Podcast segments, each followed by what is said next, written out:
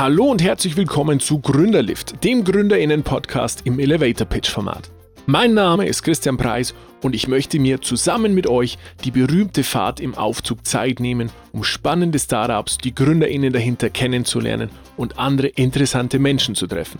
Da ich möglichst viel über meine Gäste erfahren möchte, werden wir uns etwas mehr Zeit nehmen als die berühmten 30, 60 oder 180 Sekunden. Dennoch möchte ich euch ein kurzes, prägnantes und klares Bild von meinen GesprächspartnerInnen verschaffen.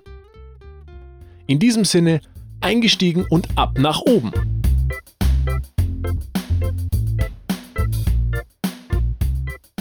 So, und heute bei mir zu Gast im Gründerlift Froni Fetzer von der digitalen Gründerinitiative Oberpfalz. Sie ist Projektleiterin dort und zeitgleich Leitung der Gründungsförderung. Da waren jetzt super viele Sachen dabei. Erstmal, hallo Froni, vielen Dank fürs Einsteigen in den Aufzug. Erzähl uns doch einfach ganz kurz, was ist DGO und ähm, wo sitzt ihr? Jemand, der jetzt zum Beispiel aus Regensburg kommt, weiß natürlich, kennt die TechBase. Aber erklär uns kurz, was ist DGO, was ist TechBase und was macht ihr? Ja, hi Christian, vielen lieben Dank, dass ich heute mit dir im Aufzug fahren darf. Die DGO ist ein, eines der digitalen Gründerzentren, die vom Bayerischen Wirtschaftsministerium finanziert werden.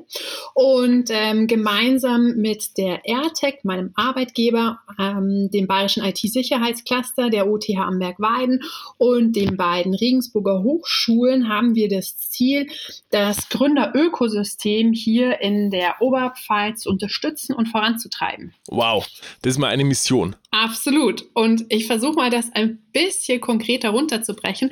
Ähm, und zwar unterstützen wir Gründer, Startups und solche, die es werden möchten, ähm, beim Aufbau ihres Business Models. Das heißt, wir beraten die im 1 zu 1 Coaching. Wir machen aber auch ganz, ganz viele Veranstaltungen, die alle darauf abzielen, ähm, die Startups mit etablierten Unternehmen und der Wissenschaft zu vernetzen.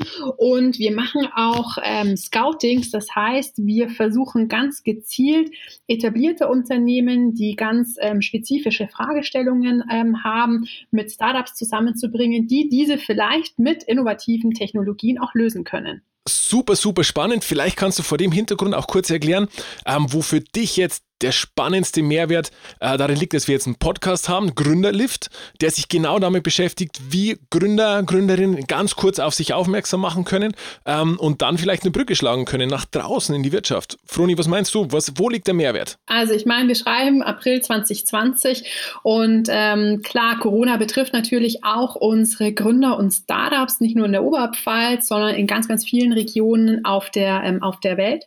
Und ähm, wir wollen äh, ähm, natürlich trotzdem zeigen, was unsere Gründer und Startups machen, was sie für Ideen haben, wie die mit Herausforderungen umgehen. Und da hatten wir ähm, gemeinsam mit dir die Idee, lass uns doch einen Podcast machen. Und so kommen unsere Gründerinnen, Startups, all die ganzen tollen Ideen bis in ähm, das Wohnzimmer von jedem Einzelnen. Das heißt, man kann sich diese Podcast ähm, immer anhören, wie oft man will und wo man will und so ganz, ganz viel über unsere Teams erfahren. Was löst, was löst das Hören von diesem Podcast am, im besten Fall aus? Stell dir vor, wer sollte es am besten hören und wie sollte man am besten darauf reagieren? also, ähm, wir haben natürlich die große, äh, große Hoffnung oder auch die Intention, mit dem Podcast ähm, etablierte Unternehmen zu erreichen, die danach ähm, sofort zum Hörer greifen oder eine E-Mail an unsere Startups schreiben, ähm, um mit diesen zu kooperieren. Das ist ähm, eine Zielsetzung, die wir verfolgen. Aber wir haben natürlich auch, ähm, auch die die Intention, mit diesem Podcast viele Gründungsinteressierte zu erreichen, die sich danach motiviert fühlen und sagen, hey, ich habe so eine tolle Idee und wenn das der ähm, Hans Meyer aus der TechBase schafft und sich getraut hat, dann könnte ich mich das, das, auch, äh, das doch auch trauen.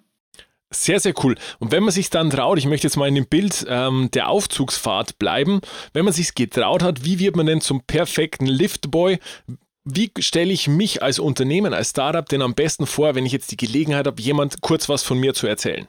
Also der sogenannte Elevator Pitch, wenn man den hört, klingt der immer so ganz leicht und locker und mega überzeugend. Tatsächlich ist es aber so, dass hinter so einem 30-sekündigen oder dreiminütigen Pitch irre viel Arbeit steckt. Das heißt, zuerst muss man sich natürlich wirklich ähm, im, im Klaren sein, wie sieht das Geschäftsmodell aus, was ist das Alleinstellungsmerkmal, wer sind die Kunden, wie kann das, ähm, wie kann das Produkt oder die Dienstleistung auch vertrieben werden. Ja, und sowas kann ich zum Beispiel in einem Two-Pager niederschreiben, im Idealfall sogar in einem ähm, wirklich ausformulierten Businessplan. Und wenn ich wirklich ähm, sehr, sehr detailliert ähm, geplant habe, wo, wo, wo stehe ich mit meinem Unternehmen, wo möchte ich hin, dann ist also der nächste Schritt, all diese Informationen äh, zu, zu verdichten, runterzubrechen und das in einem Elevator Pitch zusammenzufassen. Und ähm, man sollte nicht einfach in den Aufzug einsteigen und drauf losreden, sondern Tipp hier, das auf jeden Fall vorher üben. Ähm, Feedback einholen von Teammitgliedern, von Coaches, von Institutionen wie der, wie der DGO beispielsweise und sich immer weiter verbessern.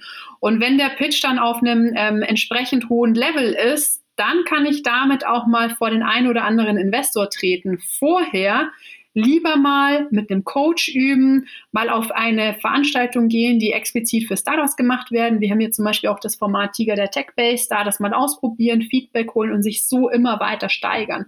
Wie beim Aufzug, unten einsteigen, oben rauskommen, dann funktioniert es auch.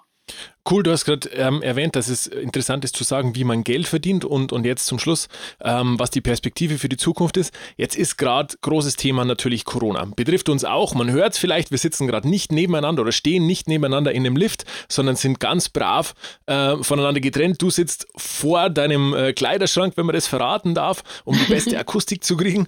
Das heißt, das hat Auswirkungen auf uns alle. Wir müssen ein bisschen umdenken. Wie ist es denn jetzt für Startups? Welche Auswirkungen hat denn in deiner, äh, in deiner Perspektive jetzt die, die, die ganze Corona-Thematik auf Gründungen und wie sollte man damit umgehen? Ja, also das ist ganz, ganz ähm, wichtig auch für unsere Startups. Ich meine, viele haben es gerade schon angesprochen, machen sich ähm, ganz intensiv Gedanken, wie sieht das Business Model aus, schreiben das ihren Businessplan rein und gehen mit dem Businessplan von Berater zur Bank und vielleicht dann auch zu dem einen oder anderen Investor. Ähm, Corona stellt unser gesamtes Wirtschaftssystem, unsere gesamte Gesellschaft im Moment auf den, ähm, auf den Kopf. Und hier ist es ganz wichtig für Startups, dass sie nicht auf Teufel komm raus an den gemachten Plänen oder an dem, an dem aufgestellten Businessplan festhalten, sondern die müssen sich gerade jetzt fragen, trägt dieses Modell auch noch in Zeiten äh, von, von Corona oder auch in der Zeit danach? Oder gibt es hier ganz, ganz wichtige Stellschrauben, die man verändern muss? Und da kann ich auch tatsächlich jeden nur dazu ermuntern, sich ähm, dieses Business Model nochmal ganz, ganz intensiv anzuschauen und sich wirklich zu hinterfragen, ob das auch in der, ähm, in der Zeit, wie wir sie jetzt erleben oder wie wir sie auch danach erleben werden, ähm, ob das auch tatsächlich noch tragfähig ist. Also das in jedem Fall überprüfen. Okay, also eigentlich den größten Trumpf von, von der Gründung von einem Startup ausspielen, nämlich die Beweglichkeit, oder? Absolut, absolut, ja. Und ich glaube, dass gerade in den Zeiten wie jetzt ähm, Schnelligkeit wirklich, ähm, wirklich zählt. Und wir sehen jetzt auch bei vielen unserer Startups, die wirklich aus dem quasi Nichts heraus mit, ähm, mit innovativen Produkten oder Dienstleistungen ähm, auf, den, auf den Markt kommen, nicht wahnsinnig lange ähm, planen, sondern einfach mal probieren, Feedback vom, vom Markt einholen und dann justieren. Und ich glaube schon, dass das gerade jetzt jetzt eine Strategie ist, die auf jeden Fall zum Erfolg führen kann. Jetzt hast du gerade vorher angeboten oder beziehungsweise den Tipp gegeben, man sollte sich möglichst früh Feedback von, von Anlaufstellen holen, wie jetzt zum Beispiel von euch. Wie erreicht man euch denn am besten? Jetzt äh, zum einen natürlich äh, während, während Corona, aber auch danach. Wie, wie nimmt man am besten Kontakt mit euch auf, um genau die Hilfe in Anspruch zu nehmen?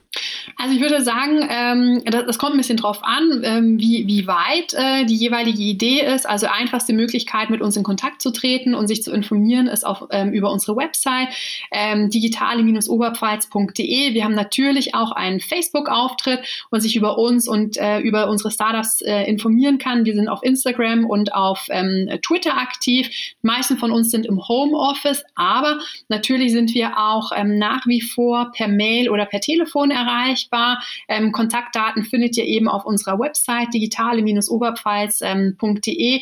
Und ganz wichtig, äh, ich hatte das eingangs auch gesagt, wir coachen unsere Unternehmen natürlich auch eins zu eins.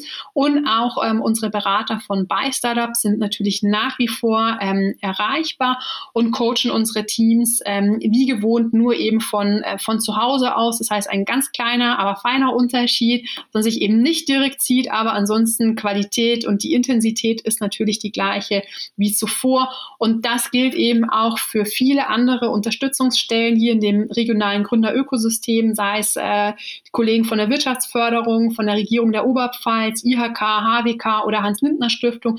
Die sind natürlich alle trotzdem erreichbar und unterstützen hier auch gerne. Wow, schon allein das Netzwerk würde jetzt, äh, würde jetzt Schnittstellen geben, um noch weitere drei Stunden weiter zu sprechen. Unsere Zeit, unsere Liftfahrt äh, nähert sich allerdings dem Ende. Deswegen hätte ich jetzt noch zwei Fragen an dich, liebe Froni. Und zwar die erste Frage ist, ähm, welches Unternehmen würdest du spannend finden für die nächste Liftfahrt mit uns? Wer sollte als nächstes mit uns in den Lift steigen? Also ein Unternehmen, das ich da im Kopf habe, das ähm, Liftfahren, das heißt also schnell von unten nach oben kommen, äh, quasi erfunden hat, ähm, ist die TechReach GmbH mit ihrem Produkt ähm, Anybill. Und wir würden uns hier riesig freuen, wenn wir die Lea Frank für unseren Podcast gewinnen könnten. Okay, ich nehme das als Mission mit. Wir werden es wir werden's mit Sicherheit schaffen. Ich glaube auch. Und jetzt die letzte Frage. Jetzt noch ganz schnell aus der Hüfte geschossen. Warum die Oberpfalz und nicht das Silicon Valley? Also das Silicon Valley kenne ich nicht so wahnsinnig gut. Ich kann dir nur sagen, was es in der Oberpfalz gibt. Es gibt drei wirklich fantastische, gute Hochschulen, die nicht nur gute Professoren und Lehrstühle haben, sondern jedes Jahr eine wirklich Vielzahl an innovativen Köpfen hervorbringen.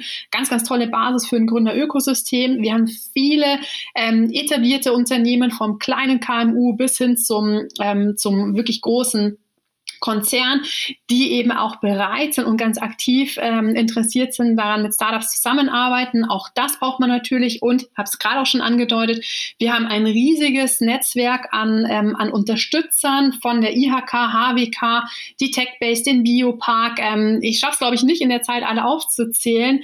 Ähm, und ich glaube, das sind ganz, ganz wichtige Komponenten, ähm, die eigentlich dafür sprechen, gerade hier in der Oberpfalz ähm, zu gründen. Und natürlich ist die Oberpfalz auch ein wunderschöner Ort, ähm, um zu leben und zu wohnen. Von daher, warum in die Ferne schweifen, wenn das Gute liegt zu nah? Ein wunderbares Schlusswort. Vielen Dank, Froni. Bei uns geht hier die Türe auf. Wir sind also ganz oben angekommen. Ich würde sagen, wir gönnen uns jetzt noch einen Tee oder einen leckeren Cocktail hier in der Skybar. Liebe Froni, vielen Dank für deine Zeit. Alles Gute. Danke dir. Tschüss. Tschüss. Das war also die erste Fahrt von unserem Gründerlift-Aufzug. Ich hoffe, ihr hattet genauso viel Spaß wie wir bei unserer ersten Folge. Seid auch in Zukunft dabei. Wenn jemand Anregungen hat, Tipps, coole Infos oder ein Startup empfehlen möchte, das unbedingt bei uns dabei sein muss, dann schickt einfach eine Mail an hallo@gründerlift.de. Gründerlift natürlich mit UE. Vielen Dank fürs Zuhören und euch allen eine gute Zeit.